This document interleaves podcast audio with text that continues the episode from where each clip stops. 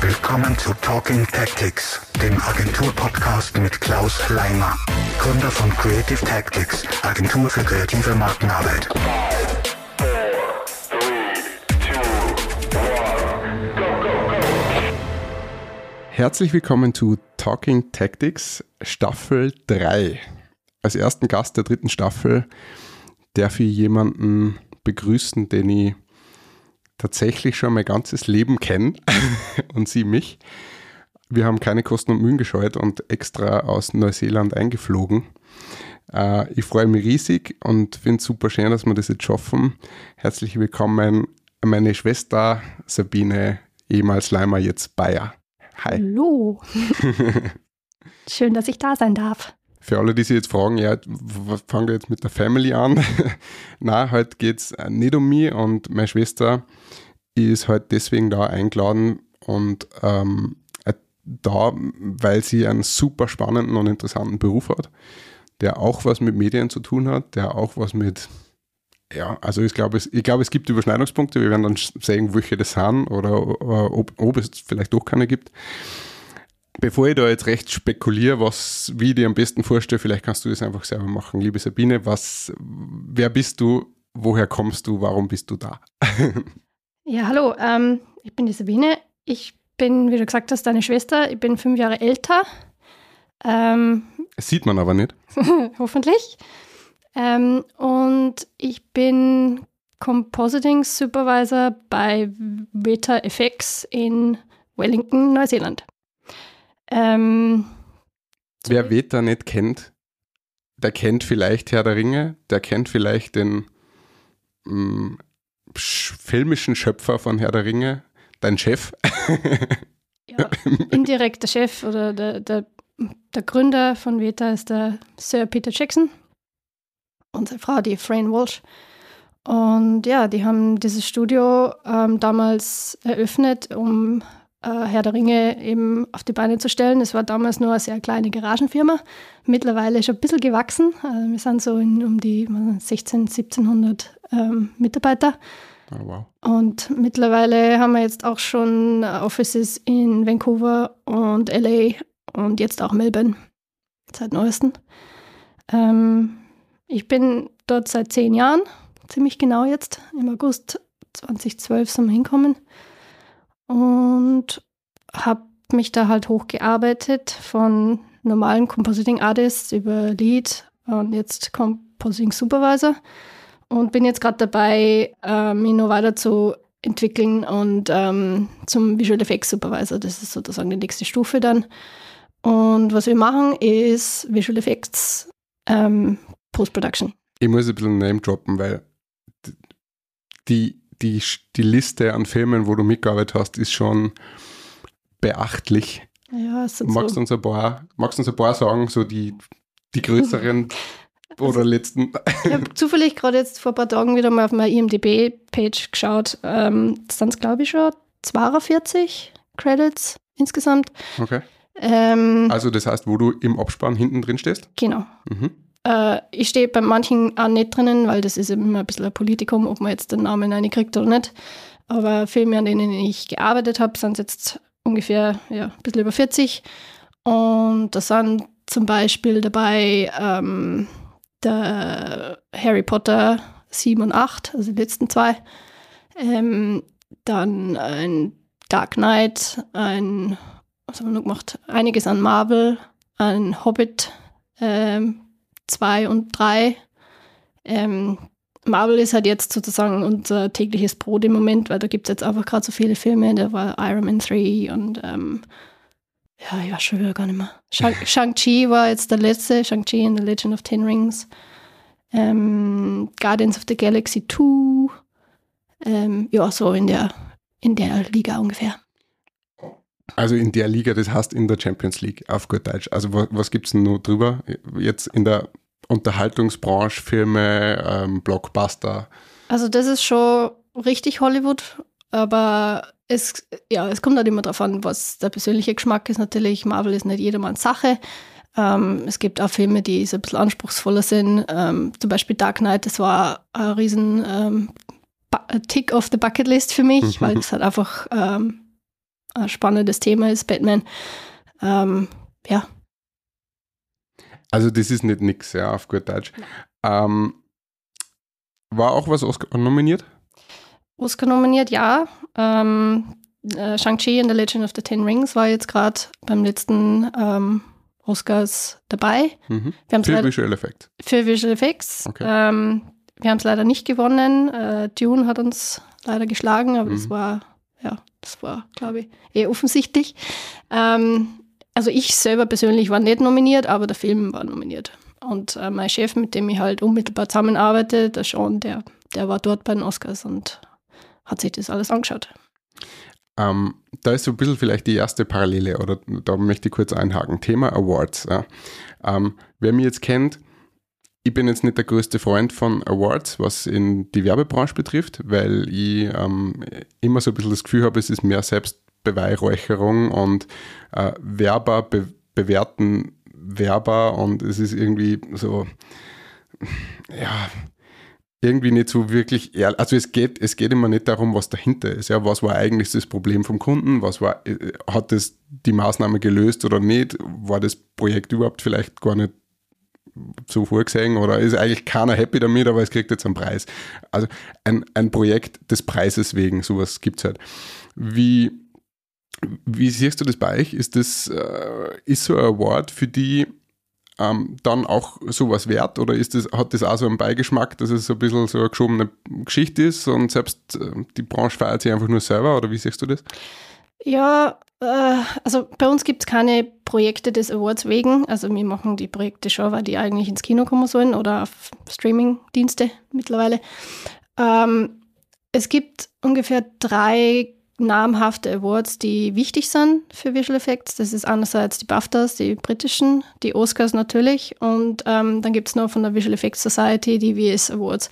Und die sind für uns eigentlich am relevantesten, weil da wirklich äh, Visual Effects Artists wählen. Bei den Oscars ist es ein bisschen so, dass halt die, die Academy Members das wählen und die nicht, nicht zwingend eine Ahnung haben von ähm, der technischen, dem technischen Aufwand. Und da ist halt oft so, dass ein Film gewinnt, der halt äh, filmisch relevant und wichtig ist und gut ist, aber jetzt von den Visual Effects her jetzt nicht unbedingt äh, das Schwierigste war. Ähm, Also du mehr um Story und so weiter. Genau. Ähm, oder wenn halt tolle Schauspieler mitspielen und so weiter.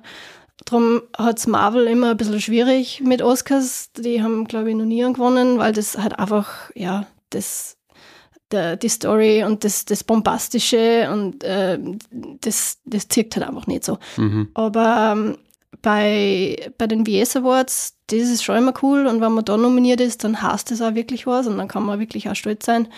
Und ich habe auch das Glück gehabt, dass ich einen gewonnen habe und zwar für ähm, äh, Avengers Infinity War in 2019 Mhm. habe ich rüberfliegen dürfen nach LA zu der Verleihung ähm, und da hat unser Team tatsächlich dann für Best Compositing in einem Feature-Film diesen WS Award gewonnen und das war natürlich schon toll. Also das, das möchte man nicht unter den Tisch gern auf jeden Fall. Das war für mich lustigerweise, also ein, einer der vielen Momente, wo ich ähm, irrsinnig stolz war auf die, aber nicht unbedingt wegen dem Award, wenn ich ehrlich bin, sondern wegen der Aktion, dass du von Wellington, Neuseeland, mit deiner Tochter, die, also meiner Nichte, die ähm, damals, wie alt warst du, Vier Monate vier Monate, nach L.A. geflogen bist äh, und die auf der Bühne diesen Award abgeholt hast, während sie im, weiß nicht, äh, irgendwas Hotel mit Babysitterin äh, pennt hat. Also diese äh, saukoole Nummer. Die Millie war, glaube ich, das jüngste, die jüngste Person auf dem roten Teppich. Die hat da mit dem Kinderwagen einmal drüber fahren dürfen. Das war schon cool, ja. ja, mit vier Monaten sind es noch klar, da geht das noch. Ja, aber sensationell. Also da Hut ab, sau cool. Das war wirklich äh, sensationell.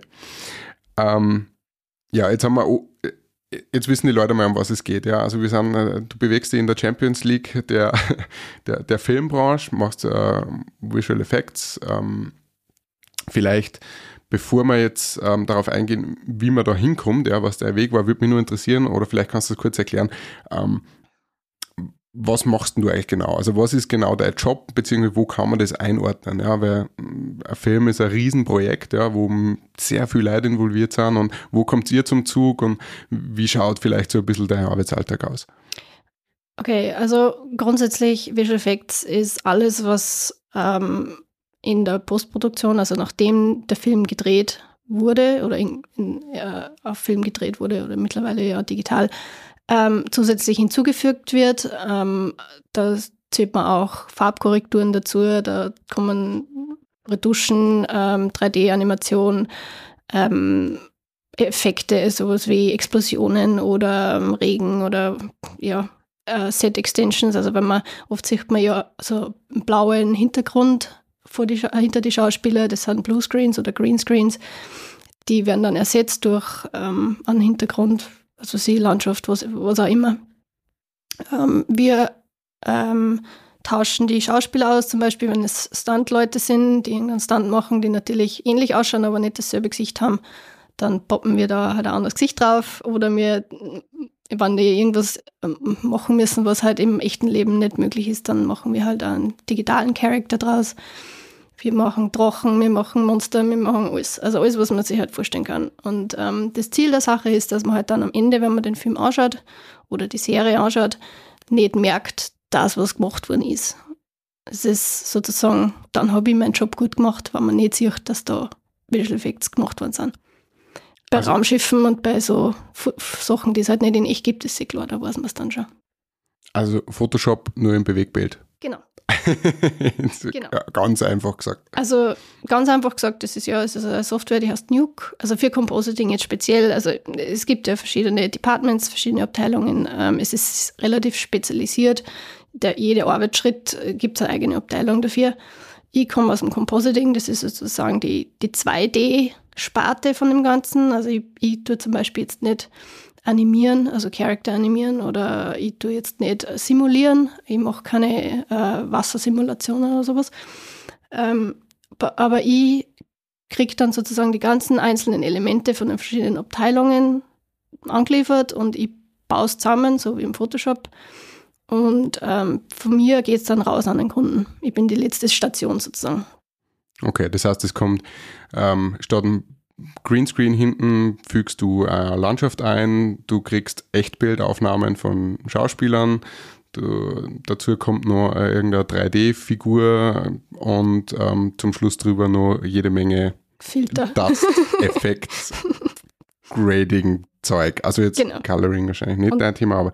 Ja, das machen wir auch. Ähm, aber beim Kunden wird es dann normalerweise nochmal gegradet und dann wird es nochmal äh, farbkorrigiert, damit alles zusammenpasst. Mhm. Okay. Das heißt, letzte Station vom Kunden, ähm, jetzt auf meine Projekte umgemünzt, ihr steigt spät ein und habt dann nicht viel Zeit, oder? Genau. Also meine Abteilung Compositing ist die letzte und wir haben immer zu wenig Zeit es ist zwar immer schön geplant alles, aber dann ähm, die Apartment, Departments für, vor uns brauchen dann immer länger und es gibt noch Änderungswünsche und dann startet es am Schluss und wir müssen aber dann trotzdem zu einem bestimmten Deadline abgeben. Ähm, und wir haben sehr viele Nachtschichten und Überstunden geschoben ähm, bisher. Das ist leider so. Gehört auch dazu. Ähm, aber so, ja, wir versuchen halt das so, so, so wenig wie möglich eben zu machen. Jetzt sagst du, dass du noch, ähm, also dass der Supervisor jetzt so der, der nächste oder, oder letzte Step ist, oder? Habe ich das jetzt richtig genau. verstanden? Ja. Also intern, ähm, wir sind die Vendors, heißt es. Also der nächste, der nächste Step intern in der Firma ist VFX Supervisor. Mhm. Da gibt es einen kleinen Zwischenschritt. Ähm, Sequence Supervisor ist sowas wie Second Unit Tasks am mhm. Dreh. Also ich, ich bin da nur ähm, eins drunter, sozusagen, ich habe nur jemanden, der über meine Arbeit drüber schaut. Mhm. Ähm, und es, können, es gibt mehrere Sequence Supervisors. Normalerweise ist es ein großes Projekt. Ist. Wir haben da tausende an Shots, die da bearbeitet werden müssen. Das kann nicht alles einer allein machen. Mhm. Es wird in Sequences aufgeteilt. Und dann gibt es halt den Overall oder Senior VFX Supervisor. Der ist derjenige, der halt im Endeffekt dann ähm, mit dem Kunden das Ganze abwickelt. Mhm. Und Ist das dann auch der, weil auf das will ich hinaus, ist das dann auch der, der dann entscheidet, was für Feedback umgesetzt wird und relevant ist und was für Feedback halt einfach nicht mehr drin ist oder nicht Genau. sinnhaft ist? Okay. Genau, das, der, also wir, wir schicken was an den Kunden, die schicken uns ihre Kommentare zurück Mhm. ähm, und der Supervisor sagt halt dann, ja, das machen wir so und so, das lassen wir weg, das müssen wir, wir, wir haben ja ein Budget, wir haben äh, bestimmte Ressourcen, wir können nicht alles machen, wir Mhm. können nicht jeden Wunsch erfüllen, das Mhm. geht nicht. Wenn es eine Änderungsanfrage ist, dann wird das natürlich wieder nicht verrechnet. Mhm. Aber ja, der VFX Supervisor ist der kreative Leiter des Projekts der ganzen Show. Wer, ist, äh, wer ist der Kunde eigentlich? Die Produktionsfirma? Oder, also Das- nein, die Produktion nicht, oder? Die Die, Kunden sind die Studios. die Studios, ja. ähm, und da haben wir dann einen, einen Regisseur, Mhm. der kreativ mitzureden hat. Und dann gibt es meistens da die Showrunner. Das ist dann der, der Produzent sozusagen von Mhm. Studioseite. Du, die, die, der Jerry Bruckheimer oder so irgendwas. Ja, bei Marvel sind es zum Beispiel die äh, Victoria Alonso, mit Mhm. der wir viel zum Tun haben, oder der Kevin Feige. Ähm, und ja, da gibt es halt, die haben dann auch nochmal sozusagen ihren letzten Senf dazu zu Mhm. geben. Hast du mit denen auch persönlich zu tun schon? Oder Äh, schon jetzt- mit irgendjemandem? Jetzt gerade noch nicht. Ja. Ähm, bis jetzt nur mit den, also es gibt auf der kleinen Seite auch einen, einen VFX-Supervisor, Ah, der okay. die ganze Show übersieht. Es ist oft so, dass äh, verschiedene Vendors an einem Film arbeiten, weil die, die Produktionen einfach so riesig sind, dass das eine Firma gar nicht da stimmen kann. Ähm, wenn wenn wenn so 3.000, 4.000 VFX-Shots sind pro Film, das ist dann schon viel Arbeit und das wird dann auf verschiedenste Vendors aufgeteilt. Und der externe VFX-Supervisor ähm, überschaut das alles und mit dem haben wir hauptsächlich zu tun und dann halt mit dem Regisseur Okay. oder Regisseurin. Da geht es wahrscheinlich dann auch durchaus mal ein bisschen härter zur Sache, könnte man vorstellen, bei so Meetings, wenn mal was nicht passt oder wenn es mal, ja, oder wenn dann der Druck größer wird. Also man hört ja das oft, ich kann mir das ja oft überhaupt nicht vorstellen, ja, dass so ähm, Filme produziert werden um, um, um echt viel Geld Mhm. und im Prinzip die Filme sie dann im Nachhinein im Schnitt und in der Post-Production komplett ändern. Also dass eigentlich ganz, ganz anders die Storyline gewesen wäre und ähm, dann sieht man, es funktioniert nicht oder die Zeiten ändern sich ein bisschen und dann wird eigentlich ein anderer Film aus dem Material gemacht. Ähm, Genau, das, das geht halt mittlerweile jetzt so gut, durch die, dadurch, dass so viel in der Post-Production passiert, Hm. dass halt viele Shots einfach Full CG sind. Das heißt, da ist überhaupt nichts mehr dabei, was real gedreht ist. Und da kannst du halt dann in der Postproduktion wirklich das Ende umschneiden oder komplett anders machen. Wir haben auch oft ähm, sozusagen äh, äh, Additional Photography heißt es. Ähm, wenn es einfach noch fünf Monate den ersten, den ersten Cut mal ähm, präsentieren und schlechtes Feedback kriegen, dann wird es halt nochmal umgeschnitten und wird nochmal neu gedreht und ja, da wird noch sehr viel dran rumgedoktert. wie lange dauert ein Projekt so im, im, im Schnitt? Bei uns sind es recht schnell. Ja, wir haben teilweise Projekte, die dauern zwei Tage oder eine Woche und ähm, wenn es lang ist, ist es mal vielleicht drei Monate, würde ich sagen. Ja, aber recht viel länger sind unsere Projekte normalerweise nicht. Ja, bei uns dauert es schon ein bisschen länger. Also wir haben schon auch zwischendurch mal so kleine, so 911-Projects, wo wir, wo wir irgendwo aushelfen müssen, weil es irgendeine andere Facility nicht mehr packt. Das geht dann, was weiß ich, sechs bis zehn Wochen, das ist kurz. Aber das Projekt, wo ich jetzt zum Beispiel gerade drauf bin, da bin ich jetzt schon seit einem Jahr drauf. Mhm. Und es wird nur mal ein Jahr dauern fast. Also äh, andere Filme, Avatar zum Beispiel, das ist ja auch gerade in Produktion, das Mhm. läuft schon seit vier Jahren. Das ist krass. Ähm, ja, das sind schon andere Dimensionen. In vier Jahren ändert sich ja wahrscheinlich technologisch auch schon ein bisschen was. Also Natürlich. das muss man auch mit ein. Also krass.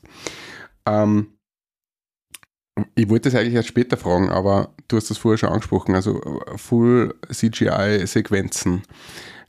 Wo glaubst du, geht die Reise hin in der Branche? Ist, ist der Schauspieler irgendwann mal überflüssig?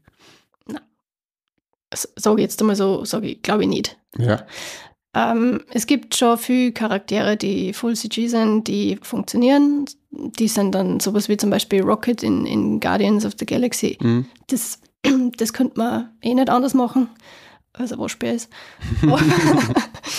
Aber ähm, na, die, die schauspielerische, das, das kann man wir haben Characters gehabt, die eigentlich echte Menschen sind, aber wir haben sie in 3D nachgebaut, Mhm. weil zum Beispiel einer gestorben ist. Ähm, ich weiß jetzt gerade nicht mehr, wer heißt, Walker, der von Fast and Furious. Ja, ist. Paul Walker. Paul Walker, ja. genau. Das war, glaube ich, so der, der erste, oder? Der, wo man das dann gemacht hat. Genau, den haben wir schon sehr realistisch noch äh, hinkriegt, aber Mhm. der hat dann halt Shots, wo er halt ähm, der Kamera abgewandt ist, wenn er Dialog hat zum Beispiel, weil wenn, wenn er ein Gesicht spricht, das merkt man dann Mhm. schon irgendwann, dass irgendwas, irgendwie denkt man sich, hm, irgendwas passt jetzt nicht ganz, ich weiß Ja. nicht genau was, aber irgendwas ist nicht.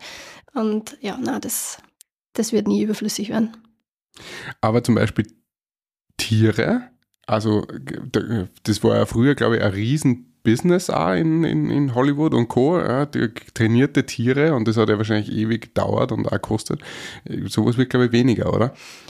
Also oder die, vielleicht irgendwann überflüssig. die Tiere werden, das gibt es auch immer nur am Set, aber Mhm. es ist halt oft, dass dann einfach ähm, ersetzt wird. Hm, wenn sie irgendeine bestimmte Action machen müssen. hm. Oder halt irgendwas, was, was halt nicht safe wäre, jetzt Hm. für das Tier zu machen.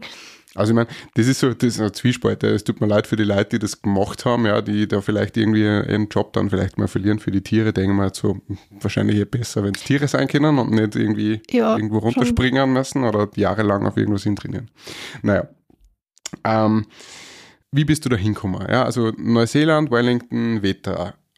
Was waren die Stationen davor? Oder, oder man, du bist in Baumgartenberg in die Hauptschule gegangen, äh, weiß ich noch, weil da haben wir die in der Früh oft hingeführt. ähm, Habe ich ihn da mitfahren dürfen. Du bist in Perg ins Borg, also ganz normales Gymnasium gegangen. Äh, was ist dann passiert? Und wann kam eigentlich das so, wann hast du diesen Weg eigentlich eingeschlagen und warum? Es war eigentlich ein bisschen ein Zufall. Ähm, also wenn ich ganz vorne anfangen darf, wie du gesagt hast, im Burg, im musischen Gymnasium, ähm, ich habe schon immer gern gezeichnet als Kind und so und habe das auch relativ okay können. Und ähm, wie du in der, in der ersten Folge schon erzählt hast, dass unser Papa ja auch äh, gern fotografiert und auch sehr gut fotografiert. Und äh, wir haben halt damals schon re relativ bald einen Computer gehabt äh, mit Corel Draw und äh, dann irgendwann einmal Photoshop. Und das hat mich schon immer recht interessiert, auch die grafische Seite. Und habe aber dann nicht wirklich gewusst, was ich studieren möchte. Ich habe nur gewusst, ich möchte irgendwas mit Medien machen. Irgendwas mit Medien und mit Computer. Genau, und mit Computer. und dann hätte ich mich eigentlich äh, für die Fachhochschule in Salzburg, MMA, glaube ich, heißt die, Die ich gemacht habe. genau, die du gemacht hast, beworben. Da haben sie mich nicht genommen. Da war ich leider nicht gut genug. Einer der wenigen Erfolge meines Lebens. Ähm, und dann ähm, die andere Option war noch gewesen, das SAE in Wien, aber da hätte man zahlen müssen dafür. Das hat mir dann auch nicht so taugt. Und dann habe ich mich halt noch in Hagenberg an der FH für Meditechnik und Design beworben. Da haben sie mich am Anfang auch abgelehnt und war dann aber auf der Warteliste. Und kurz vor Semesterbeginn haben sie mich dann angerufen, ja, ich bin doch noch reingekommen. Das habe ich nicht gewusst. Ja, Das finde ich spannend. mhm. Weil dazwischen haben sie ja mal kurz zum Aushängeschild gemacht. ja. das finde ich gut. Ja? Ähm, der, der, unser Chef, äh, der Direktor von der FH, hat mir dann mein Diplom übergeben und wie ich dann fertig war mit dem Bachelor und hat dann eigentlich gesagt, naja, Leidersberg nehmen wir ja eigentlich nicht. Ja, okay. Scherz. Geil. Na, ja, und ähm, auf der FH hat man halt alles gemacht, von Audio über Programmieren, Elektronik, Mathematik, ähm, ja, Computertechnik, Informatik. Ich hab's, ich hab so viele Sachen lernen müssen, auswendig lernen müssen, wo ich mir eigentlich dachte, das interessiert mich null. Ich, Ich kann mich nur erinnern, wir sind bei unseren Großeltern am, am Esstisch gesessen und du hast Binärcode-Zeig gelernt. ja, So Hexrechner und so weiter. Also absurd. das, was, Eigentlich. was ich immer noch mir daran erinnert, war eine Fourier-Transformation zu berechnen. Und ich habe mir gedacht, ey, warum tue ich mir das eigentlich an? Ähm, ja, und ich habe eigentlich nicht richtig gewusst, welche Richtung ich gehe. Ich habe ein Praktikum beim Live-Radio in Linz gemacht. Das war eigentlich ganz spannend. Ich habe ein Praktikum in Gmunden bei einer Grafikagentur gemacht. Ah, weiß ich auch noch. Kann ich, ja. Ja, Hm. zwar nur kurz, aber das war auch irgendwie ganz spannend. Aber es war irgendwie nicht so das ganz Richtige. Und damals, ich war halt sehr interessiert an Video oder, oder Filmen an sich. Also ich habe damals eine kleine Videokamera gehabt und habe halt selber so ein bisschen Home-Videos gemacht. Ich habe einmal eine Dokumentation von einem Urlaub gemacht. Ähm, das war das allererste und da habe ich halt dann auch so handzeichneten äh, Titelsequenz und Abspann und so, also richtig damals für meine Verhältnisse mit 14 professionell aufgezogen. Ähm, ja, und das hat mir immer taugt. Dann habe ich dann ähm, auf mein, habe ich meinen Computer eingebüht, der eine Schneidekarte drinnen gehabt hat. Und da habe ich halt dann mit Premiere geschnitten. Ähm, und meine ersten, mein erster Visual Effects Film war eine Sequenz, wo ich meiner Mama gesagt hat, sie muss mit dem Auto rückwärts fahren. Und ich habe es dann vorwärts abgespült und dann hat es jetzt so ausgeschaut, wie wenn das Auto vorwärts fährt und die Leute, die nebenbei gingen, gingen rückwärts. Was ziemlich witzig ist, weil ich kann mich an das auch noch erinnern, Weißer Golf, äh, ich war glaube ich auch Darsteller am Skatepark. Genau. Ähm, wir sind dann, genau, der Rest ist dann rückwärts gefahren und das ist jetzt ein Instagram und TikTok-Hype, ja, dass man so tut, als würde man, also man geht rückwärts und filmt und dreht es dann um und ist eigentlich so real TikTok-Hype. Also, das habe ich 1997 schon ja, ja, es kommt alles wieder. genau. Und mit dem habe ich mich halt dann auch beworben für mein äh, Hauptpraktikum, was man in der UFH machen muss. Und ich habe aber nicht recht, also ich habe gewusst, Filmschnitt klingt spannend, MTV ist cool, ich will Musikvideos machen. Und dann wollte ich halt ähm, ins Ausland, das war mir auch wichtig. Ich wollte nicht in, nach Wien oder nach Salzburg, ich wollte ins Ausland und das nächste Ausland ist halt Deutschland. Und da habe ich dann in München bei der Firma Ari, die haben, hassen jetzt seit kurzem anders dann aufgekauft worden, ich weiß jetzt gerade nicht. Ari ist bekannt für Kameras, äh, die haben sehr viel On-Set-Technik äh, und die haben damals auch so eine kleine VFX-Abteilung gehabt. Und da habe ich mich blind beworben. Ich habe nicht gewusst, was VFX ist. Ich habe mir gedacht, irgendwas mit Filmen klingt cool, probiere es einfach. Ähm, und da haben sie mich dann auch tatsächlich genommen. Und dort habe ich ein sechsmonatiges Praktikum gemacht. Und da haben sie mich zuerst durch alle möglichen Abteilungen durchgeschleift. Also die haben damals wirklich noch Film geschnitten, so in echt mit der Schere und wieder zusammenpickt. Ah, cool. Ähm, und da, und dann war ich ja im Grading einmal, habe ich dort assistieren dürfen. Und ähm, Videotapes kopieren und so. Und dann haben sie mich vor einen Computer gesetzt und gesagt, hier ist ein Shake-Tutorial, Apple Shake, also ein Programm für Compositing, mach das mal. Das habe ich durchgearbeitet und dann ist mir auf einmal das Licht aufgegangen und das war so, boah, das ist ja eigentlich alles, was ich auf der FH gelernt habe, in einem Programm zusammen auf einmal und das macht total Sinn. Okay. Und dann habe ich gewusst, okay, ich werde Compositor, das ist genau das, was ich machen will. Das hat alle Komponenten, die mich interessieren. Ähm, ein bisschen technisch, ein bisschen kreativ, hat mit Film zu tun, ist cool. Das ist es dann geworden. Okay, cool. Also Praktikum München. Und dann erster Job? Oder? Ja, äh, dann habe ich noch vorher einen Master gemacht, ein Jahr in, in England. Stimmt. In, auf, an der Bournemouth University. Ich wollte dann einfach gerne im Ausland studieren, noch ein Jahr und der Master hat nur ein Jahr gedauert, statt zwei in Österreich. Und da haben wir gedacht, das geht schnell. Und das war spezialisiert auf Digital Effects. Mhm. Da hat man dann auch wirklich, die haben ein kleines äh, Studio dabei gehabt, da hat man selber seine Projekte drehen können und selber kompositen. Und das hat mir recht Spaß gemacht. Und nach dem Master habe ich dann angefangen, meinen ersten Job in München bei der Firma Scanline. Die gibt es heute noch. Und da habe ich auch meinen Ehemann kennengelernt. Ah. Beim ersten Projekt. Beim ähm, ersten Projekt schon? Mhm, genau. Ah, okay. Genau. Und das war halt damals noch so, da war man sehr jung, da arbeitet man im Prinzip rund um die Uhr und macht nichts anderes und da hängt man halt mit den Leuten ab und geht dann auch nach dem Arbeiten um 11 Uhr auf die Nacht noch fort und ja, das hat sich dann dort so entwickelt. Und das erste Projekt, an dem ich gearbeitet habe, war Huibu, das Schlossgespenst. Ein Bullyfilm spektakulär. Ja, und ich kann mich noch erinnern, du hast, äh, du hast mich netterweise zur Premiere eingeladen. Ich war dann dort bei der Huibu-Premiere. Es war äh, sehr lustig. Und ich habe auch den äh, Bully Herwig kennengelernt. Am Klo. Wir waren nebeneinander bieseln und haben kurz so, Servus, Servus. Guter Film. Danke, Servus. So ungefähr war die Unterhaltung. Also es war äh, aufregend, auch für mich. Huibu. Von Huibu zu Avengers Infinity War. Da, da, da muss nur was dazwischen gewesen sein. Da war noch ein bisschen was dazwischen. Ja, wir haben eben in München angefangen, ein paar deutsche Produktionen gemacht. Und dann wollte ich halt gern im Ausland arbeiten. Ähm, und dann haben wir uns in Australien beworben. Da haben wir Freunde gehabt, die haben uns dort empfohlen bei einer Firma, die haben Kassen Fuel, gibt es leider nicht mehr mittlerweile. Fuel FX. Ähm, da habe ich dann meinen ersten internationalen Filmcredit so richtig gekriegt ähm, mit Wolverine und äh, äh, Australia. Damals mit der Nicole Kidman. Da habe ich ähm, der Nicole Kidman äh, vom Hintern die, die Tanga-Lines wegretuschiert. Ah, cool. Mhm. Ja, spannend. ähm, und dann von dort, da wollten wir eigentlich nur länger bleiben. Da waren wir, glaube ein bisschen über ein halbes Jahr. Da war dann leider ein Writer-Strike. Da sind einige Projekte dann äh, nichts mehr geworden, also verspätet, delayed worden. Und dann sind wir von dort nach Kanada, nach Vancouver zu der Firma Method. Jetzt das Method. Damals hat es noch CAS-Kassen. Also, wie man schon sieht, unsere äh, Firmen fluktuieren sehr stark, werden aufgekauft, hassen anders, äh, lösen sie wieder auf. Es ist leider ein sehr ähm, grimmiges Business. Aber ihr habt das immer zu zweit, also immer als Paar wart ihr dann unterwegs. Wir ihr habt haben- eigentlich immer in derselben Firma gearbeitet. Genau, wir haben uns nie als Paar beworben. Wir waren immer als Einzelne, aber sie haben dann schon gemerkt, dass wir das über Adresse haben und haben uns dann schon beide genommen zum Glück. Ähm, genau, und dann nach Vancouver, da waren wir auch ungefähr ein halbes Jahr, sind wir dann nach London.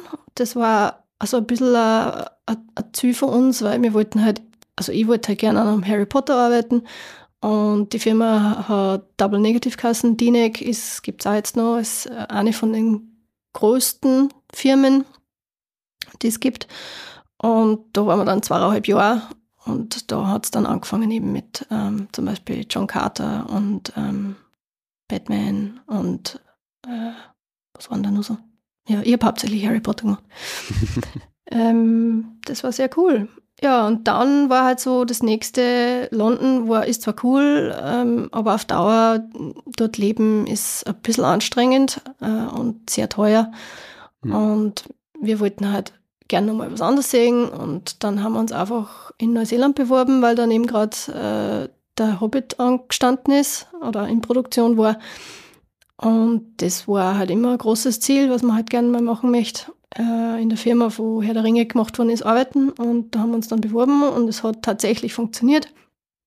Und wir haben einen Zwei-Monats-Vertrag gekriegt, sind da umgeflogen mit einem Koffer und sind dort hängen geblieben. Und zehn Jahre später haben wir jetzt dort ein Haus und ein Kind und ja, sind immer nur dort. Und heute, Gott sei Dank, hier auf quasi Sommerurlaub. Bei euch ist ja jetzt Winter daheim. Ähm, pandemiebedingt haben wir sie jetzt relativ lange nicht gesehen. Eigentlich Drei Jahre. drei Jahre, genau, Mhm. 2019 bei eurer Hochzeit. Das letzte Mal. Ähm, Hast dich nicht verändert. na, nur öder geworden.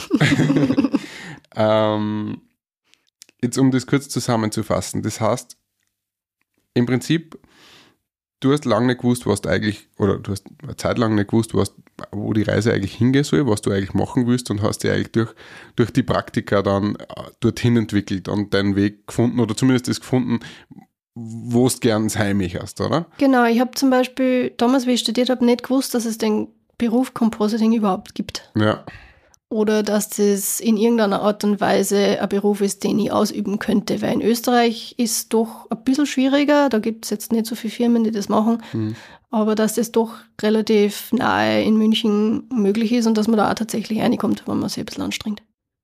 Das heißt Praktika und dann auch ein bisschen Glück wahrscheinlich, oder? Dass man so Natürlich. zu die ein oder anderen Shows dazukommt, weil wahrscheinlich, um, um, um was geht es bei euch? Ja? Wie, wie bewerten euch Leute? Eigentlich nur wahrscheinlich um die Erfahrung, beziehungsweise um die Projekte oder, oder Filme, die du im, im Portfolio quasi hast, oder? Genau, am Anfang fangst du dann mit einem Showreel. Du schneidest halt die Shots zusammen, die du gemacht hast und schreibst ein bisschen dazu, was man da dran gemacht hat, weil du hast allein den Shot ja nicht gemacht. Ähm, da waren ja viele andere Leute auch dabei, die da was beigetragen haben. Hm. Und dann, ja, nach einer Zeit, dann geht es eigentlich relativ schnell nur mehr um, wen kennt man und der stellt dir dann vor oder sagt oder gibt halt eine Referenz für dich ab. Und dann sagst du im Prinzip nur mehr deinen dein Lebenslauf her, sagst du hast da und da und da gearbeitet, du Mhm. hast die und die und die Projekte gemacht. Und das war's dann eigentlich. Also ich habe jetzt schon Äh, Für Veta habe ich nur eine Showreel gemacht, aber ich glaube, das haben sie nicht einmal angeschaut. Also das, da haben wir dann einfach zwei Leute gehabt, die uns empfohlen haben. Und das war dann relativ einfach, dass man da reinkommt. Ein bisschen Glück braucht man, weil es sind immer so Phasen. Manchmal werden halt Leute gesucht, manchmal nicht. Hm. Ähm, und Richtige Dann- Zeit, richtiger Ort. genau, genau. Also wir haben schon einiges an Glück auch gehabt, muss ich sagen. Aber die, also auch wenn die Firmen jetzt riesengroß sind und die Produktionen und Projekte riesengroß sind, wahrscheinlich die, die VFX-Community weltweit ist jetzt wahrscheinlich nicht riesengroß, oder? Man kennt sie wahrscheinlich dann Man kennt nach sie 10, immer 15 Jahren. Von irgendwo, Ja. man hat schon dort und dort gemeinsam gearbeitet oder man kennt sie über eine andere Person. Also das ist schon eine relativ kleine Familie.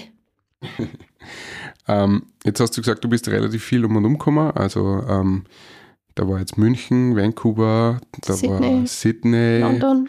Ich habe die, glaube ich, überall von den genannten Dingen auf jeden Fall einmal besucht. ja.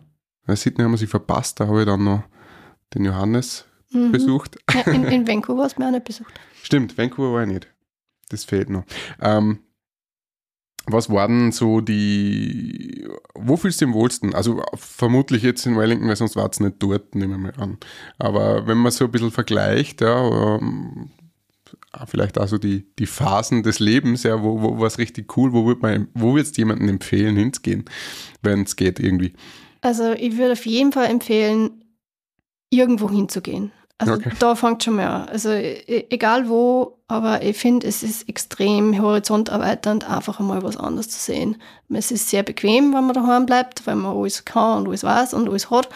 Ähm, es ist auf jeden Fall, man muss auf jeden Fall aus seiner Komfortzone einmal aussehen und einmal was anderes sehen. Wo das dann ist, das ist, ja, Nebensache, weiß ich nicht, je nachdem, was einem halt mehr taugt und in was für einer Lebenslage man gerade ist. Wenn man, wir waren zu zweit und jung, da war London natürlich cool, da Mhm. geht's ab, da ist viel zum Touren und Schauen und Gigs und Konzerte und Kultur. Mit, mit meiner Tochter jetzt würde ich dort zum Beispiel nicht wohnen wollen mehr. Ja. Weil man es einfach nicht leisten kann und viel Leid und ja. Ähm, Vancouver ist toll, weil es halt einfach ähm, viel Outdoor-Möglichkeiten gibt. Rundherum sind Berge zum Wandern, da ist Meer, das ist äh, für Leute, die gern halt Outdoor-Sachen machen, cool. Ähm, Sydney war halt Beachlife, das hat uns auch taugt. Da haben wir in Bondi Beach gewohnt. Da hat man halt die ganze Zeit seine Flipflops, Flipflops nicht ausgezogen. ähm, das war ja einfach eine Lifestyle-Frage. Ähm, Gut, aber jetzt bei den Kiwis haben sie nicht einmal mehr Flipflops an. Wir haben gar keine Schuhe mehr.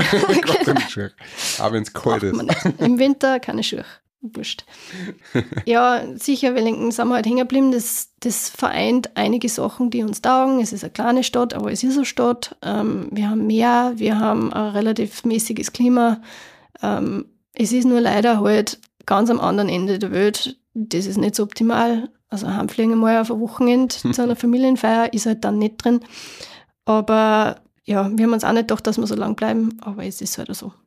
Du hast vorher gesagt, raus aus der Comfortzone, im Sinne von, du hast das zwar jetzt anders gemeint, aber ich möchte jetzt auf ein anderes Thema wechseln, und zwar Druck. Ja, du hast gesagt, ihr, habt wenig Zeit, ihr seid die letzt, das letzte Department, äh, bevor ein Film ähm, quasi rausgeht, also entweder zur Premiere rausgeht oder zum Kunden rausgeht. Ähm, Nachtschichten und so weiter und wahrscheinlich halt auch viel Druck drauf. Ja. Es gibt ein Datum und da muss man liefern. Und je höher du jetzt raufsteigst, ja, desto mehr wird der Druck halt wahrscheinlich auf dir lasten, könnte man ja mal vorstellen. Äh, Auch wenn du jetzt vielleicht nicht direkt dann operativ umsetzen musst, aber du musst jetzt schauen, dass die anderen das umsetzen und dass das halt passt. Ähm, Es ist ein Wie- anderer Druck jetzt. ja, genau. Wie, wie gehst du damit um oder, oder wie hast du irgendeinen, nicht, vielleicht auch einen Tipp für mich, weil ich habe auch hin und wieder Druck, ähm, äh, wie man, ja, wie man sich das nicht zu nahe kommen lässt und nicht, nicht drauf geht. Ähm, ja, also als Artist war es so, dass wir es teilweise halt wirklich 80, 90 Stunden Wochen geschoben haben und das halt über einen längeren Zeitraum hinweg. In Vancouver habe ich einmal, glaube, 54 Tage durchgearbeitet, ohne einen Tag frei. Das geht, wenn man jung ist, das konnte ich jetzt nicht mehr. Ähm, wenn ich jetzt 60 Stunden arbeiten muss, dann ist das schon zart. Aber natürlich mit Kind ist das nochmal was anderes. Ähm, als Artist glaubt man immer, oder zumindest war es bei mir so, will man natürlich seinen Job gut machen und hängt sich halt dann voll ein. Und wenn das noch ein Job ist, der Spaß macht, dann macht man halt die Überstunden und bleibt halt bis Mitternacht sitzen, damit es noch fertig wird. Und gerade am Anfang, wenn man unsicher ist, wenn man es noch nicht so gut kann oder die Software noch nicht so gut kann, dann dauert es halt einfach länger. Ähm, Im Nachhinein gesehen denke ich mir, hätte ich es nicht machen sollen, weil es war nicht meine Schuld, dass wir die Letzten sind und dass wir spät dran sind. Ich habe eh meinen Job gut gemacht, aber ich wollte halt dann natürlich nicht enttäuschen. Mhm. Und die Produktion versucht natürlich immer, das so kurz, so billig wie möglich, so schnell wie möglich zu machen und drucken da halt dann nur mal ein Target rein. Ein Target ist ein, ein Deadline, ein Shot zu einer bestimmten Zeit abzugeben. Und da muss man halt dann einfach aufstehen und sagen, hey, na, das geht nicht. Mhm. Und ähm, wenn man noch jünger ist und das noch nicht so lange dabei ist, dann traut man sich das oft nicht. Mhm. Oder glaubt, es liegt an einem selber, dass es nicht geht. Aber das stimmt nicht. Also man, man kann ruhig sagen, hey, das ist zu viel und es ist besser, man sagt es als man arbeitet sich dann an ab und ähm, hat dann einen Burnout und, und gibt dann trotzdem keine, keine gute Arbeit ab. Also es ist besser, die Produktion weiß Bescheid mhm. und dann können die das planen und es ist denen ihr Job, das zu planen. Ähm, und das ist, ja, das ist nicht die, die Schuld vom Artist, wenn was nicht fertig ist, im Normalfall. Und jetzt als Supervisor ist es halt so, natürlich, ich muss jetzt selber, ich mache jetzt selber keine Shots mehr, das geht nicht mehr ich mache halt jetzt viel Administrati Administratives und ähm, muss mich halt um die Leute kümmern, muss halt schauen, dass es denen gut geht und ich muss schauen, dass wir technisch die richtigen Tools haben und dass das alles funktioniert und so. Aber es ist jetzt für mich, ich, ich empfinde es jetzt nicht mehr so als Druck. Ähm, ich kann damit, glaube ich, jetzt besser umgehen. Ich kann einfach sagen, hey, pff, ich hab, es geht jetzt nicht, ich muss jetzt haben, aus, fertig. Mhm. Und ich kommuniziere das halt auch so. Ich, hab, ich sage halt in der Produktion, was meine Arbeitsstunden sind und ab wann ich heimgehe. Und das mache ich dann auch. Mhm. Und dann, also es ist leichter gesagt als dann, mir ist dann nicht wurscht natürlich, wenn mhm. ich nicht fertig bin. Oft muss ich mir am Abend noch dazu sitzen, wenn die Kleine im Bett ist. Ähm, das geht jetzt mittlerweile ja ganz gut mit Work from Home. Das hat schon recht geholfen, mhm. dem Ganzen. Also ohne dem konnte ich meinen Job jetzt nicht machen äh, mit Kind. Aber ja, man muss halt einfach zu sich selber stehen und sich selber die Pausen gönnen und das einfach durchziehen. Und es nimmt gar kein, keiner das übel. Also das glaubt man immer nur. Ähm, aber so, so, sobald man das im Vorhinein kommuniziert hat, dann ist das kein Problem. Ah ja. Wie gehst du? hast gesagt, ähm, du, schau, du musst schauen, dass die Leute gut geht. Wie, wie schaut das aus? Weil, ich meine, eure Überstunden sind ja nicht bezahlt.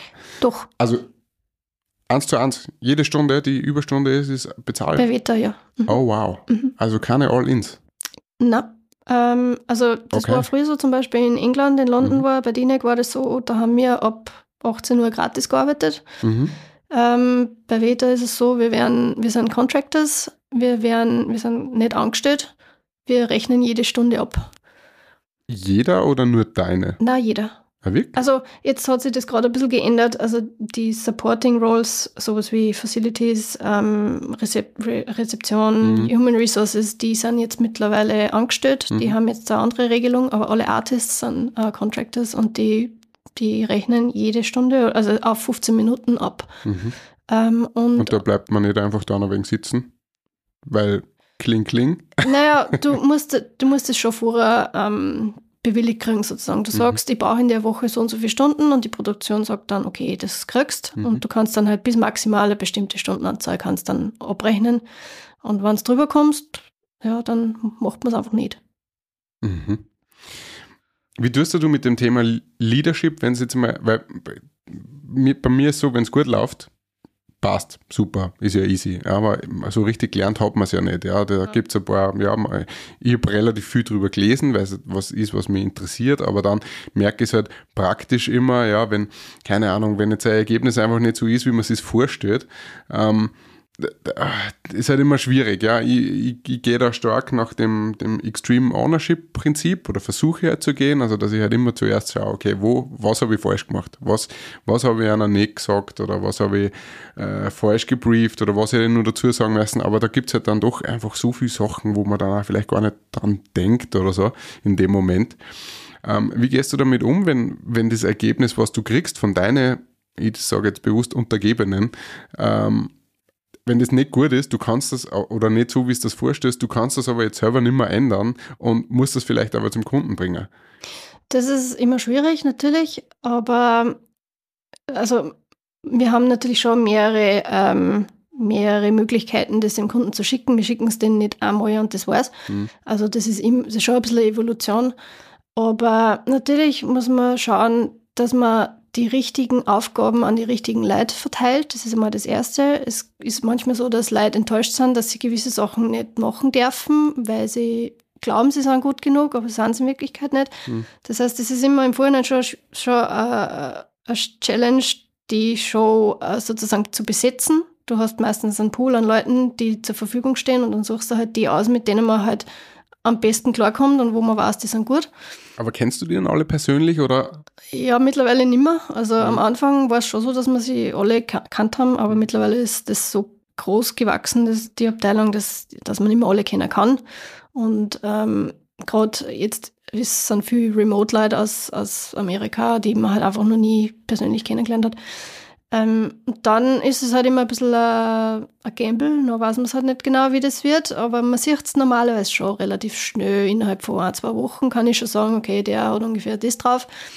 Und manche Leute muss man durchschieben, das ist mhm. einfach so, die sind einfach nicht so talentiert. Es hat, es einerseits ist es was, was man sich beibringen kann, was man lernen kann. Und es hat ein bisschen was mit Talent auch zu tun und mit, mit Arbeitsmoral. Ähm, mhm. ähm, und dann gibt es halt ganz viele Leute, die wirklich saumäßig gut sind und die, die werden dann meistens, die sind dann immer ein bisschen arm, die werden dann zuballert mit Arbeit, weil mhm. da weiß man, das ist das Workhorse, die, denen mhm. kann man alles geben und es schaut immer geil aus. Mhm. Ähm, ja, und das ist halt die Balance, die man dann finden muss im Leadership. Und das Wichtigste dabei ist, man muss immer freundlich sein zu alle Mhm. Auch wenn die einer extrem ankäst, aber man kann es denen nicht so direkt ins Gesicht sagen. Man muss immer versuchen, den, die zu, auch zu unterstützen und äh, zum Beispiel denen ein, ein Buddy zur Verfügung zu geben, dass die zum Beispiel sich gegenseitig ein bisschen helfen oder einfach Leute nebeneinander zu sitzen, die, wo, die sich gegenseitig ein bisschen äh, vorwärts pushen können zum Beispiel. Und was wir auch ganz viel machen, ist halt ähm, Weiterbildung mhm. während dem Projekt oder das ganze Jahr über.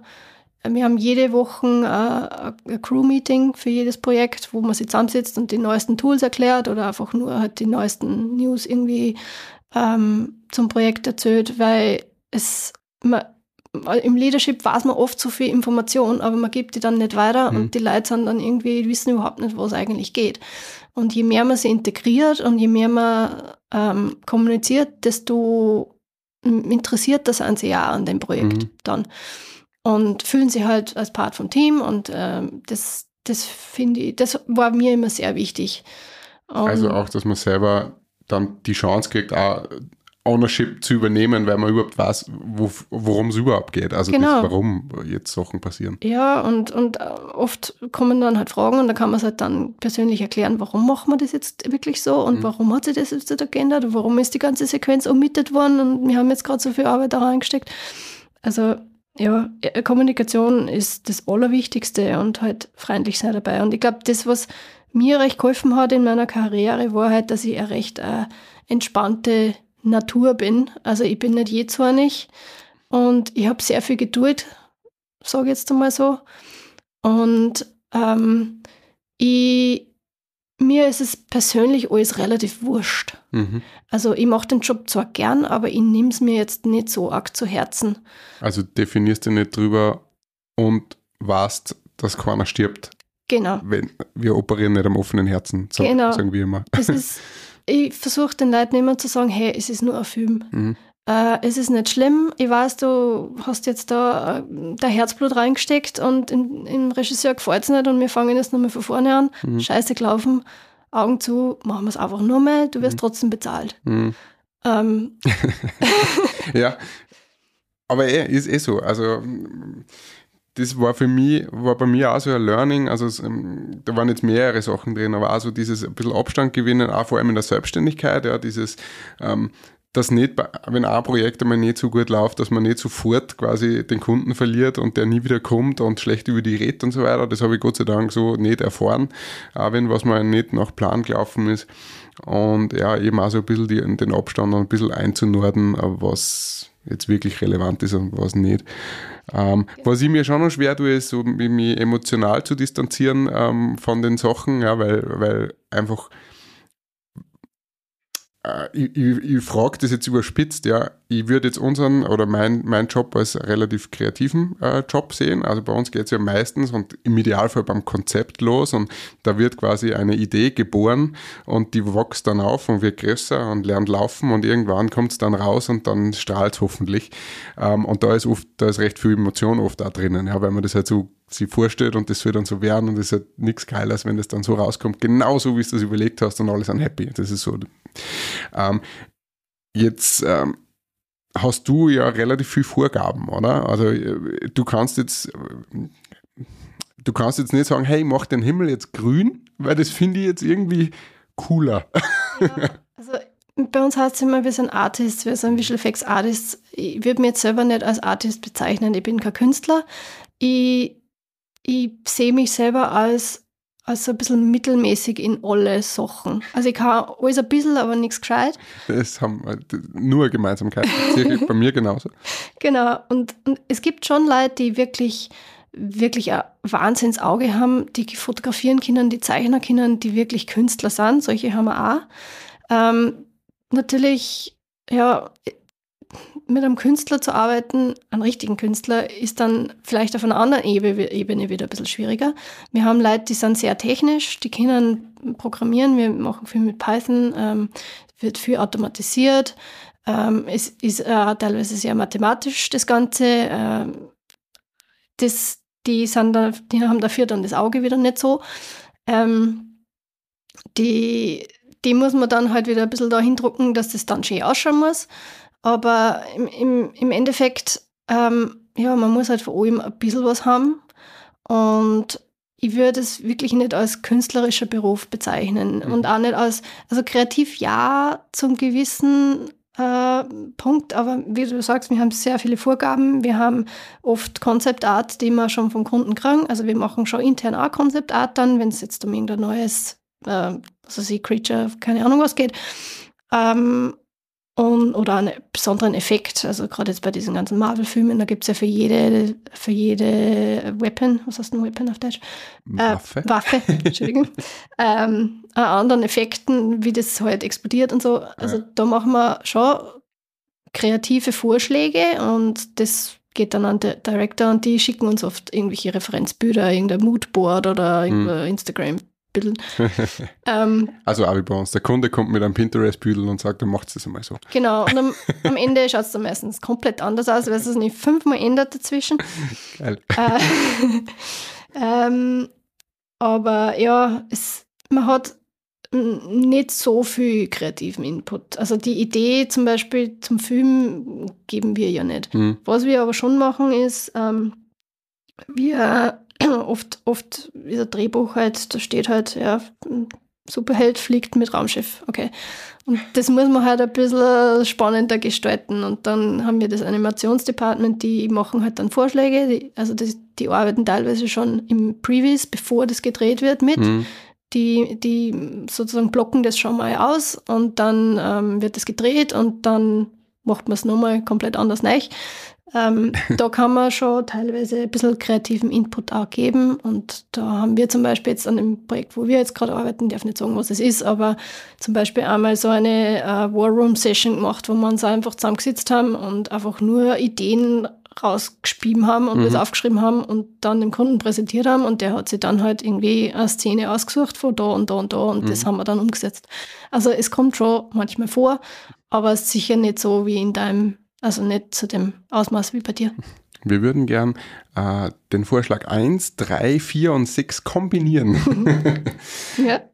Jetzt hast du vorher gesagt, 80, 90 Stunden Wochen waren so, gab's. Mhm. Und ich weiß es ja, dass jetzt auch so vor allem zu, zu Abgabezeiten halt dann echt äh, lang wird und Wochenende und also sieben Tage die Woche und so weiter. Mhm. Ähm, vor allem jetzt mit Kind, wie geht's dir da, wenn du spät abends heimkommst oder die eben dann nur mal hinsitzt mit der Frage, warum tue ich mir das eigentlich an? Das frage ich mich auch jetzt mal. Nein, ich sage es jetzt nur von meiner Seite. Also, ich, ich mag meinen Job richtig gern, aber wenn ich es dann so mal äh, von ganz, ganz oben sehe, ja, ähm, denke ich mir halt schon so, boah, man, man strampelt sich da echt ab ähm, für ja, Werbung ganz oft in unserem Fall zu Sachen, die jetzt global gesehen keiner wirklich braucht. Ja, das ist zwar nett, aber ja. ja. Hin und wieder frage ich mich schon, und auch wenn ich eben an, an meine Tochter denke, ähm, wie stolz wird sie dann sein, wenn sie dann einmal das alles versteht und dann zurückdenkt und sagt, ja, okay, der Papa hat Werbung für Red Bull gemacht. Also, keine Ahnung, FC Red Bull Salzburg oder irgend sowas. Äh, was denkt sie sich dann? Wie gehst du mit dem um? Wie, wie sinnvoll oder wie, wie siehst du deinen Job? Was ist die Motivation? Ja, es ist, es ist halt, ich, ich mache die ganzen Sachen gern, die mein Job vereint. Also das ist für mich, ich liebe meine Tochter über alles, aber mein Job gehört auch irgendwie dazu und ich würde den jetzt nicht aufgeben wollen. Deswegen, ich könnte keine, keine Hausfrau sein, die nicht arbeitet. Das, ich, ich brauche diese zusätzliche Challenge. Ähm, äh, und diese Art Befriedigung, die man halt vom, vom Job kriegt, zusätzlich auch. Also es muss beides gehen. Und das ist, das zu vereinen ist extrem schwierig, weil man immer das Gefühl hat, man macht beide Jobs nicht 100% gut. Mhm. Man fehlt in beiden Sachen. Ähm, ich habe es jetzt zum Glück so vereinen können, dass ich eben meine Stunden reduziert habe in meinem Job. Und ich habe eigentlich, damals, wie ich schwanger war, bin ich davon ausgegangen, dass ich kein, keine Leading Position mehr kriege, Mhm. weil das einfach nicht üblich ist. Man, also so ähm, Desk Sharing oder sowas, äh, das ist eigentlich, das gibt es bei uns nicht. Hm. Und von daheim arbeiten war damals auch nicht möglich, wegen Security-Gründen. Ähm, und dann, dank Pa- Pandemie und Work from Home, ist es dann möglich worden, dass ich einfach sage, ich gehe um, um halb fünf spätestens heim und bin dann halt daheim und nicht online bis um 8 Uhr. Und wenn meine Tochter dann im Bett ist, sitze ich mir halt, wenn es sein muss, nochmal hin und das bei Deadline-Zeiten, also die letzten paar Wochen vor Abgabe, ist das halt dann ja teilweise bis um zwei in der Früh, was nicht toll ist. Aber es sich in Grenzen und es, es ist möglich. Und ich schaffe es, dass ich jeden Tag mein Kind selber ins Bett bringe und äh, wir teilen es uns halt auf, mein Mann und ich, äh, wer es hinbringt zum Kindergarten und wer es wieder abholt. Und so. Also es, es ist Weil- möglich. Das kommt ja nur dazu, ja. Also jetzt ist ja dein Mann äh, auch in derselben Branche und hat dieselbe, denselben Druck und Stress. Vielleicht, wenn es nicht auf derselben Chance hat, zu anderen Zeiten, aber ist jetzt auch nicht so, dass der jetzt Hausmann ist oder einen 9-to-5-Job hat, gemütlich. Na, das war immer die Bedingung, dass er auch genauso weiterarbeiten kann, Mhm. wie wir uns das überlegt haben mit dem Kind. Und ähm, er macht dasselbe wie ich. Er ist auch Compositor, nur er ist nicht Supervisor. Das hilft schon mal. Er kann sich seine Zeit ein bisschen flexibler einteilen. Und ähm, er hat auch seine Stunden ein bisschen zurückgeschraubt. Also Mhm. mittlerweile ist die Mentalität, hat sich über die Jahre jetzt auch schon geändert. Also diese 90 Stunden, äh, das machen eigentlich nur mehr die Wahnsinnigen, oder die wirklich das Geld brauchen. Das äh, will eigentlich keiner mehr machen.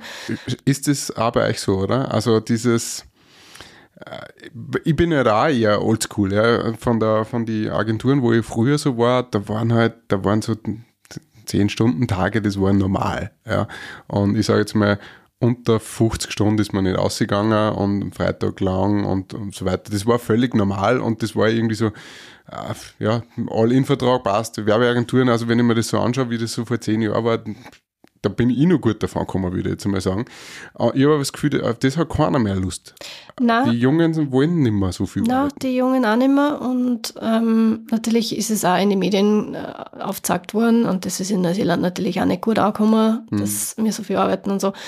Ähm, aber unsere Basiswoche ist immer noch 50 Stunden. Mhm. Also 50 Stunden ist eine normale Woche, das ist jetzt ohne Überstunden. Mhm. Und das ist schon viel im Vergleich zu da jetzt, wo man, was nicht, 38,5 oder so manchmal. Ja, Oder 40. 30, 40 ist, also 40 ist jetzt Genau. bei uns normal, glaube ich. Also wir Aber jetzt schon bei uns geht es ein halt mit vier Tage Woche jetzt los. Also das setzt ähm, jetzt vor allem eine kleine, eine kleine Agentur wie Sie bin jetzt ein bisschen unter Druck. Ja. Natürlich Mhm. klingt das cool, ja, wenn du da eine 300 Mann äh, oder Kopfbude bist und fangst an mit vier Tage Woche zu werben. Das klingt natürlich spannender als fünf Tage und all in und Überstunden. Also ich bin gespannt, wie lange das System dann noch so funktioniert, aber ähm, was mich stört, und ich rede jetzt nicht von meinen Mitarbeitern, also wenn ihr das jetzt Herz bitte nicht äh, da jetzt glauben, ich kritisiere euch da, aber ich merke das halt oft bei Be Bewerbern und so weiter. Ähm, was ich krass finde, ist, dass mit oft wenig Erfahrung viel gefordert wird. Also Kohle, wenig Arbeitszeit und so weiter. Ähm, für, ja, für das, dass das gefühlt von vornherein, also beim Bewerbungsgespräch eigentlich schon gesagt wird, ja, aber jetzt recht, recht viel arbeiten möchte ich eigentlich nicht. so. Ja, na, also wir sind da natürlich in anderen Dimensionen da. Wir haben unsere Abteilung allein sind schon 200 Leute. Also da, wenn einer jetzt sagt, hey, ich kann nur vier Tage die Woche arbeiten, weil ich habe ein Kind und das geht sich auch nicht anders aus, dann lässt sich das schon irgendwie machen. Also da, wir haben da eben mehr, wir sind flexibler, würde ich jetzt mal sagen. Äh, Und wir haben auch teilweise Leute, die wirklich nur drei Tage die Woche arbeiten. Ich habe damals, wie ich angefangen habe, nach, nach meiner Karenz eben auch nur mit drei Tage die Woche angefangen. Ich habe es Mhm. mir halt dann sch- schön klar verteilt über die ganze Woche hinweg. Ähm, Aber, aber das ist mittlerweile eben jetzt möglich. Aber wie funktioniert, also ich kann mir das immer nicht vorstellen, wie das funktioniert, was du, mh, äh, du hast ja dann, wenn du bis zwei in der Früh sitzt, wahrscheinlich nicht unbedingt direkten Kontakt mit deinen mit deine Leid, ja, weil die vielleicht schon fertig sind mit Arbeiten. Ähm, äh, ich persönlich tue mir da immer extrem schwer, äh, auch jetzt vom Homeoffice arbeiten oder so, weil ich das Gefühl immer habe, ich, ich weiß eigentlich gar nicht genau, was der oder die gerade tut, wo, ähm, wo vielleicht Unterstützung braucht wird und gefühlt ist mein Job, macht mein Job einfach viel, viel aufwendiger, weil die Feedbacks länger dauern. Weißt, weil wenn ich jetzt mir im Büro vom Platz aufstehe und mir einen Kaffee hole, gehe ich bei vier Bildschirmen vorbei, sehe ich ungefähr, okay, was tun die und wenn ich irgendwas sehe, was mir gar nicht gefällt, kann ich mal sagen, hey, was wird denn das da? Oder keine Ahnung. Oder gleichzeitig ist halt diese Barriere, dass du mir sagst, hey, kannst du mal kurz schauen? Ja, passt schon gut, fertig aus, Thema erledigt. Sonst ist es so, ja, du arbeitest einen halben Tag an irgendwas, dann schickst du es einmal raus, dann siehst du sie einmal zwei Stunden nicht, keine Ahnung. Äh, dann gibst du Feedback und dauert alles viel länger. Ja, du hast auf jeden Fall mehr Overhead. Äh, Ja. So und ich, ich bin, es ist ein zweischneidiges Schwert. Ich bin da auch hin und her gerissen. Ich persönlich arbeite lieber im Büro, Mhm. weil das ist meine Büroumgebung, das mag ich. Da bin ich halt äh, dort und bin nicht abgelenkt von der Waschmaschine oder was auch immer daheim gerade passiert. Mhm. Ähm, und vor allem in einer Leading-Position finde ich es extrem wichtig, dass man halt vor Ort ist, weil man einfach so sonst so viel Information gar nicht mitkriegt, die halt einfach so im Vorbeigehen einmal geredet wird. Ja, und vor allem so, also diese, diese men- zwischenmenschlichen Sachen. Genau. Also wie es wem eigentlich gerade geht oder ob wer gerade zuwider ist oder was auch immer. So Ja, weil du machst ja nicht einen Teams-Call aus, nur damit du halt kurz mal erzählst, was gestern am Abend im Fernsehen angeschaut hast. Ja. Also das, das, sind, das sind einfach so, so Gespräche, die ich einfach nicht miss, missen möchte. Blöd ist nur, wenn unser, unsere Gruppe an, an Supervisern und Leading Leads die einzigen sind, die nur im Büro sitzen und alle Artists daheim sitzen. Hm, Oder Übersee. Oder gleich ganz in einer anderen Zeitzone. Das ist dann schon schwierig. Und ja, und da bist halt im Prinzip nur dabei, ständig am Telefonieren mit allen Leuten. Und das raubt extrem viel Zeit und ja, ähm, ist schwierig. Andererseits, ich konnte, wie gesagt, meinen Job nicht machen, wenn ich nicht von daheim arbeiten könnte. Gut, wir sind jetzt schon bei einer Aufnahmezeit von ziemlich genau jetzt einer Stunde. Oh. Ähm, ich würde jetzt nur mal ein paar kurze abschließenden Fragen äh, mir aus die Finger sagen. Mhm. Ähm, schnell geantwortet, größter Erfolg bisher? Ah, Pff. Ah, hast du mich jetzt gar gefragt. Das erste, was dir einfällt. Ähm, ich würde sagen, äh, Shang-Chi, äh, äh, Comp Supervisor mit einer dreijährigen Tochter von zu Hause aus zu machen. Gut. Größter Fail? Größter Fail. Keine Fails. Ah, vielleicht Lissi und der wilde Kaiser. Ah, den habe ich gut gefunden. äh, Lieblingsfilm? Lieblingsfilm. Ah, äh, der weiße Hai, Jaws. Okay. Ähm, Film oder Serie? Mm, hm, äh, eigentlich äh, ja, mittlerweile Serie, weil da kann man einfach schneller auch dran, weil man eh nach einer Stunde sofort schon einschläft. Glaubst ändert, also ähm, ändert sich die Branche oder euer Job auch wegen Netflix und Co. Ähm, gehen Kinofilme, wird das weniger oder werden die Netflix-Produktionen einfach immer so krass, ja, dass ihr die macht? Äh, die Budgets sind einfach explodiert für ja. Fernsehen. Früher war das immer ein bisschen, ah, arbeitest du, machst du Film oder Fernsehen? Fernsehen, ah, das ist ja so okay. der kleine Bruder nur. Mittlerweile sind die Budgets auch schon relativ groß und die Projekte sehr spannend. Also wenn man da jetzt an was weiß ich, Stranger Things und so Sachen schaut, mhm. das ist schon ziemlich cool und ähm, ja, äh, ich glaube, Kino wird nie aussterben das wird es immer geben. Es ist einfach, Kino ist doch nochmal was anderes. Mhm. Es ist ein Erlebnis. Aber ich würde beides gern machen. Gibt es irgendwas, was du deinem jüngeren, der jüngeren Sabine jetzt im Nachhinein raten würdest, was du sagst, hey, das war cool oder das musst mehr machen oder das würdest du vielleicht anders machen oder würdest du es genauso machen, wie du es gemacht hast?